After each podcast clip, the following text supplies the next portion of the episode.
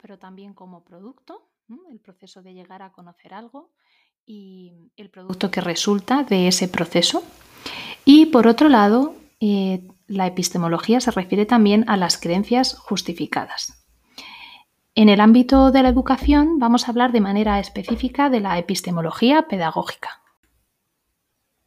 Como futuros docentes, las ideas epistemológicas que tengáis influyen sobre vuestras teorías del aprendizaje, cómo se afronta la preparación y el desarrollo de las propias clases o qué ideas tenéis acerca de eh, cómo pueden llegar a, adquirir los conocimientos y a desarrollar eh, una apreciación de los valores o un comportamiento cívico vuestros propios alumnos.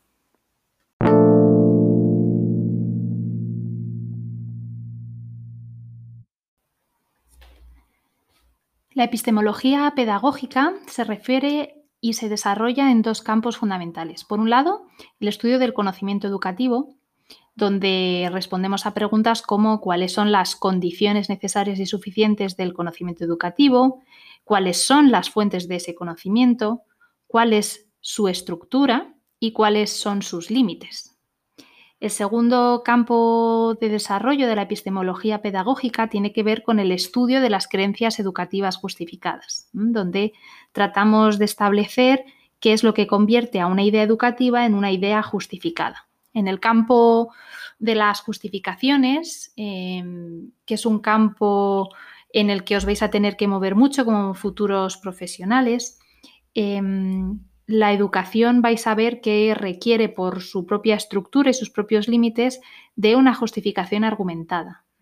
Y nuestra capacidad de aportar evidencias de que lo que estamos haciendo es acertado, pues a veces va a ser complicado.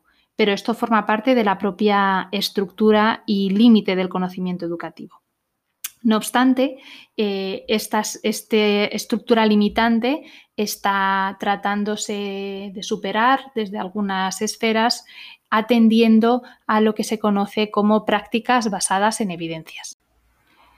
Lo que trataré de señalar es que una profesión docente orientada a producir resultados de aprendizaje objetivables, que sería eh, acentuar especialmente las justificaciones de tipo externa eh, de la educación, Em, socava, agrieta los fundamentos de lo que significa el acto de educar, un asunto al que dedicaremos algunos minutos en el siguiente episodio. Pero que también reivindicar un proceder profesional basado en evidencias no es quizá el mejor camino para preparar bien y prepararos bien como futuros docentes.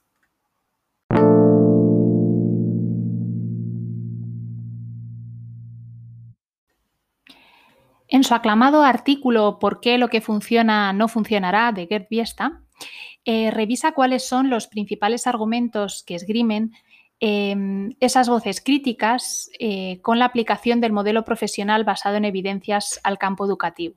Mm, una crítica a la que yo aquí me estoy sumando y os invito a que al menos os mantengáis alerta. Estos argumentos podemos resumirlos en los siguientes cuatro grupos. Uno, la distancia entre lo que evidencias significa en el campo de la investigación y el conocimiento profesional educativo y otros campos desde donde se importa e-, ese modelo, particularmente el modelo de la práctica médica, que es de donde se, se importa. En segundo lugar, los presupuestos positivistas que sustentan la idea misma de educación basada en evidencias olvidando ¿no? la naturaleza social y humana del conocimiento educativo.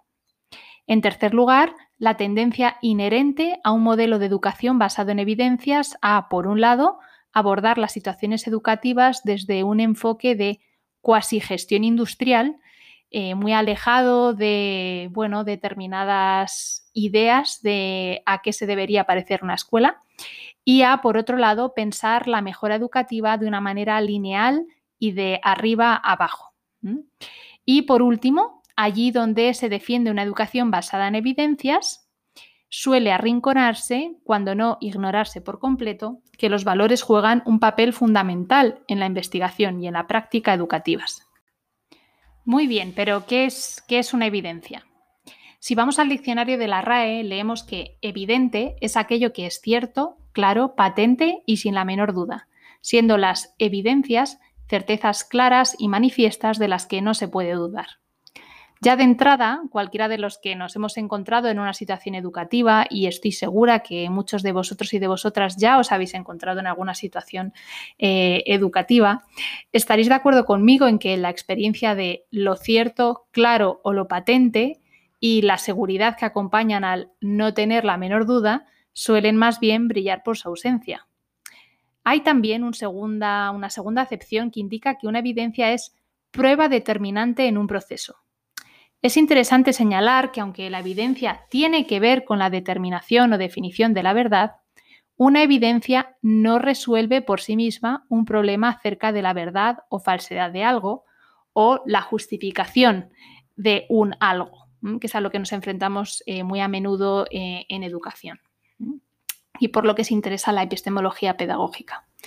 Una evidencia puede, siguiendo la segunda acepción que comentaba, contribuir a apoyar una determinada creencia eh, como verdadera, una creencia educativa como verdadera. Es precisamente en este sentido por lo que su significado se aleja del de, por ejemplo, otros conceptos afines como conocimiento. Más allá de este pequeño juego de palabras, lo significativo de todo esto es que no existe, por definición, un mecanismo que conecte evidencia y verdad, sino que requiere un juicio mediador que determine el peso relativo de lo que se está presentando como evidencia de una creencia particular o de una proposición concreta. Y ese juicio mediador es un juicio profesional y en el que vosotros como futuros docentes os tenéis que ir formando. En el contexto de discusión sobre las prácticas basadas en evidencias que os vengo comentando, a la evidencia a menudo se la considera directamente como conocimiento y además con el estatus de conocimiento verdadero. La evidencia se equipara a conocimiento científico, es decir, un conocimiento generado a través de una investigación científica. Y a menudo se nos presenta, y tendemos muchos y se tiende mucho a creer, un simple dato como si este fuera ya evidencia cierta de un hecho probado o de una práctica susceptible de ser generalizable.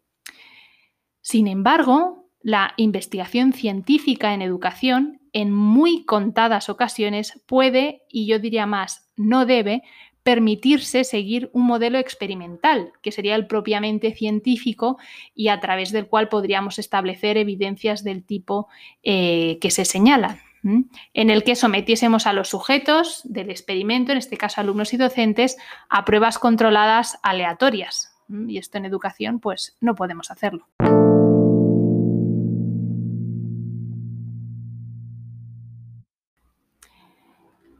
Parte de la buena prensa que tienen las prácticas basadas en evidencias tiene mucho que ver con cómo se nos presentan, algo que, me gusta llamar la fascinación estadística.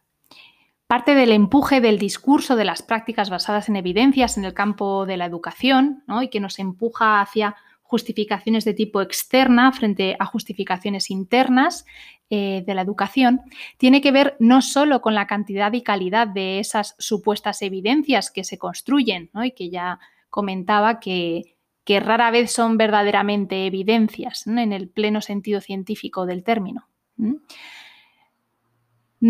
Por eso decía que no tiene que ver solo con cómo se construyen, que ya hemos dicho que hay bastantes problemas, sino también con cómo se presentan. Y es que las estadísticas se hacen presentes en nuestras vidas de un modo ciertamente novedoso y se insertan en las maneras en que hablamos de nosotros mismos, ejerciendo un magnetismo muy especial. La investigación educativa no es ni mucho menos ajena a esta fascinación estadística. Un vistazo rápido a las publicaciones educativas y a los debates actuales sobre políticas educativas nos lo confirman. La estadística, como modalidad de pensamiento, puede ser considerada como el estudio de la incertidumbre en toda clase de fenómenos, pero ¿qué hay más incierto que la educación de una persona? Los efectos de esta manera de razonar ha tenido en la manera contemporánea de orientar la educación se manifiestan con especial fuerza cuando atendemos a su efecto a través del impacto social que hoy reciben, por ejemplo, las evaluaciones internacionales estandarizadas de los diferentes sistemas educativos.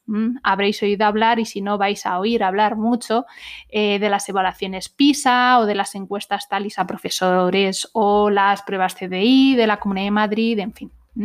evaluaciones estandarizadas de la que eh, a través de los resultados obtenidos se, presentan eh, diferentes estadísticas explicativas que intentan dar razón de cómo estamos en educación y por qué podemos estar como estamos.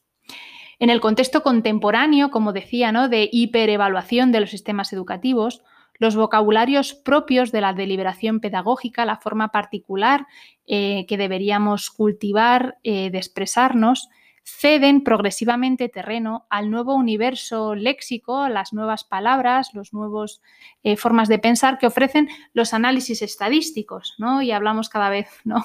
Pues de moda, mediana, media, desviación típica, puntuaciones extremas, márgenes de error, distribuciones normales. Y si las palabras crean mundos, cabe preguntarnos a qué clase de construcción de horizonte educativo, de finalidades educativas, de telos educativo estamos asistiendo.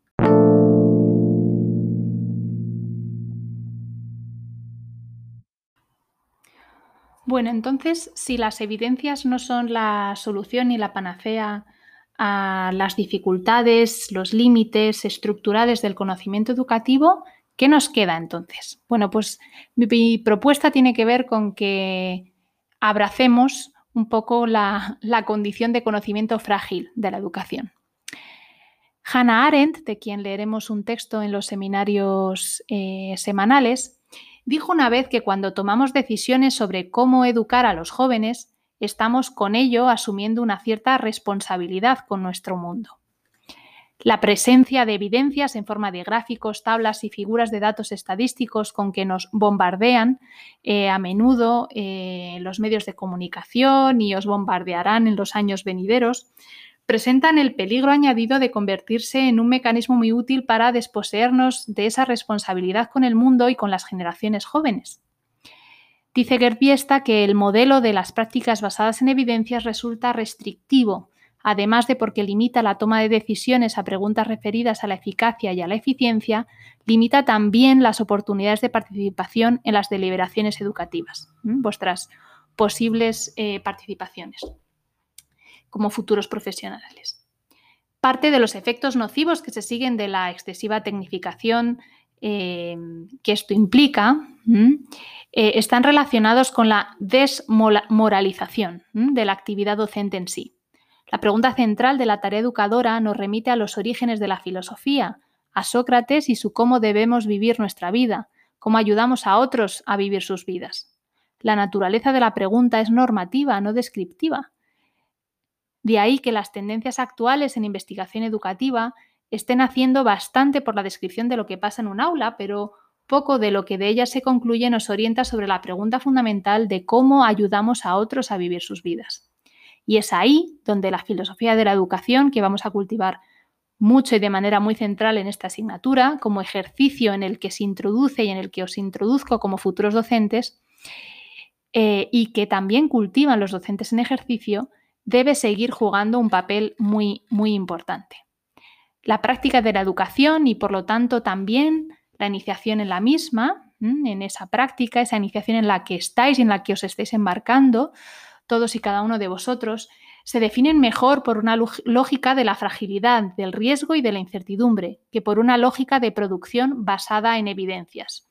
Educar es muchas veces mantener, y yo lo defenderé aquí, un empeño pedagógico, a pesar de que las evidencias nos estén indicando que lo mejor casi sería pues abandonar ¿no? a este chico, a esta chica, que, es imposible. No, pues eh, lo que tenemos que hacer es empeñarnos pedagógicamente.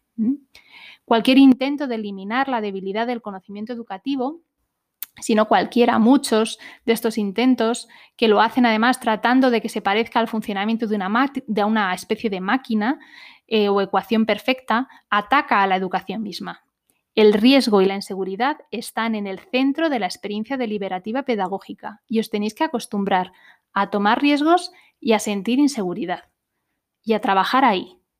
Y es a deliberar en ese contexto en lo que conviene introduciros como futuros docentes. Y es el ejercicio sostenido de la deliberación una y otra vez, acertar, errar, dudar, lo que con el paso del tiempo va a ir afinando vuestro juicio docente. La esperanza de la mejora, de vuestra mejora como profesionales, reside ahí, El carácter teleológico de la educación es el que nos señala que la pregunta sobre qué es lo que funciona siempre va después de la primera y más importante de las cuestiones sobre nuestros propósitos, sobre vuestros propósitos pedagógicos. Y esta es una realidad epistemológica de la educación que, creo yo, debe presidir cualquier intento de organizar planes o programas para el desarrollo profesional de los docentes, incluido en sus estadios iniciales como os encontréis vosotros. Las evidencias solo pueden, en el mejor de los casos, darnos información sobre relaciones posibles entre acciones y consecuencias, y están, por lo tanto, claramente ubicadas al nivel de los medios educativos. La idea de organizar el conocimiento educativo y la formación en el mismo con arreglo a una supuesta serie de prácticas basadas en evidencias nos conduce a una educación sin dirección. El juicio educativo es siempre filosófico, no empírico. Y para juzgar educativamente una situación, contamos con evidencias, vais a contar con evidencias y tenéis que recabar evidencias, pero estas nunca os van a decir qué hacer en concreto y tampoco os van a ayudar a responder a las preguntas sobre el sentido y los valores eh, que implica vuestra actividad de enseñanza. El conocimiento frágil de la educación no debe confundirse con una parálisis, es más bien todo lo contrario. El miedo a no interpretar la situación o no arriesgarse sería sin duda muchísimo peor que no hacer nada.